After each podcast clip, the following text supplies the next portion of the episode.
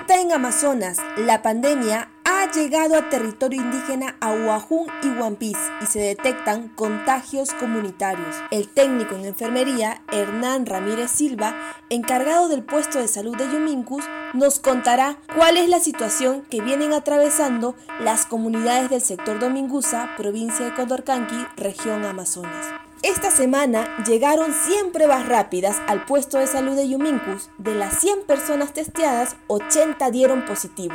Entre los positivos se encuentran el mismo personal de salud que a pesar de su situación tan delicada, siguen trabajando para llevar atención a la población. Escuchemos el testimonio de Hernán.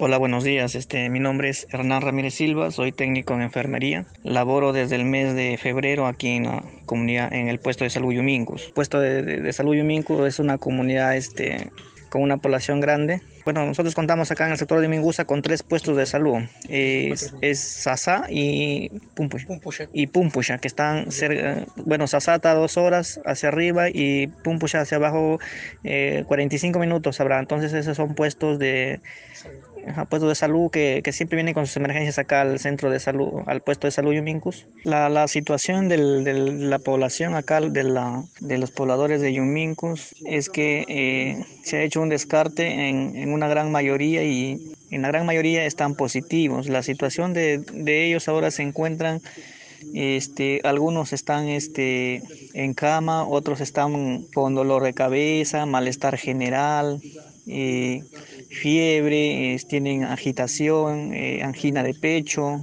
Y lo otro es que en el puesto de salud ya, este, ya no cuenta con, con paracetamol, ni con acitromicina, ni no tenemos ni prednisona, no tenemos cetrazona, dexametasona, no, no, contamos ni con jeringas. Eh, los equipos de EPP ya se terminaron también, solamente nos quedan dos N95 y, y 8 este, mascarillas descartables. Nos han dado 100 pruebas este, rápidas, de las cuales se han sacado las 100, de, de las 100 han dado 80 positivos, incluyendo los personal de salud.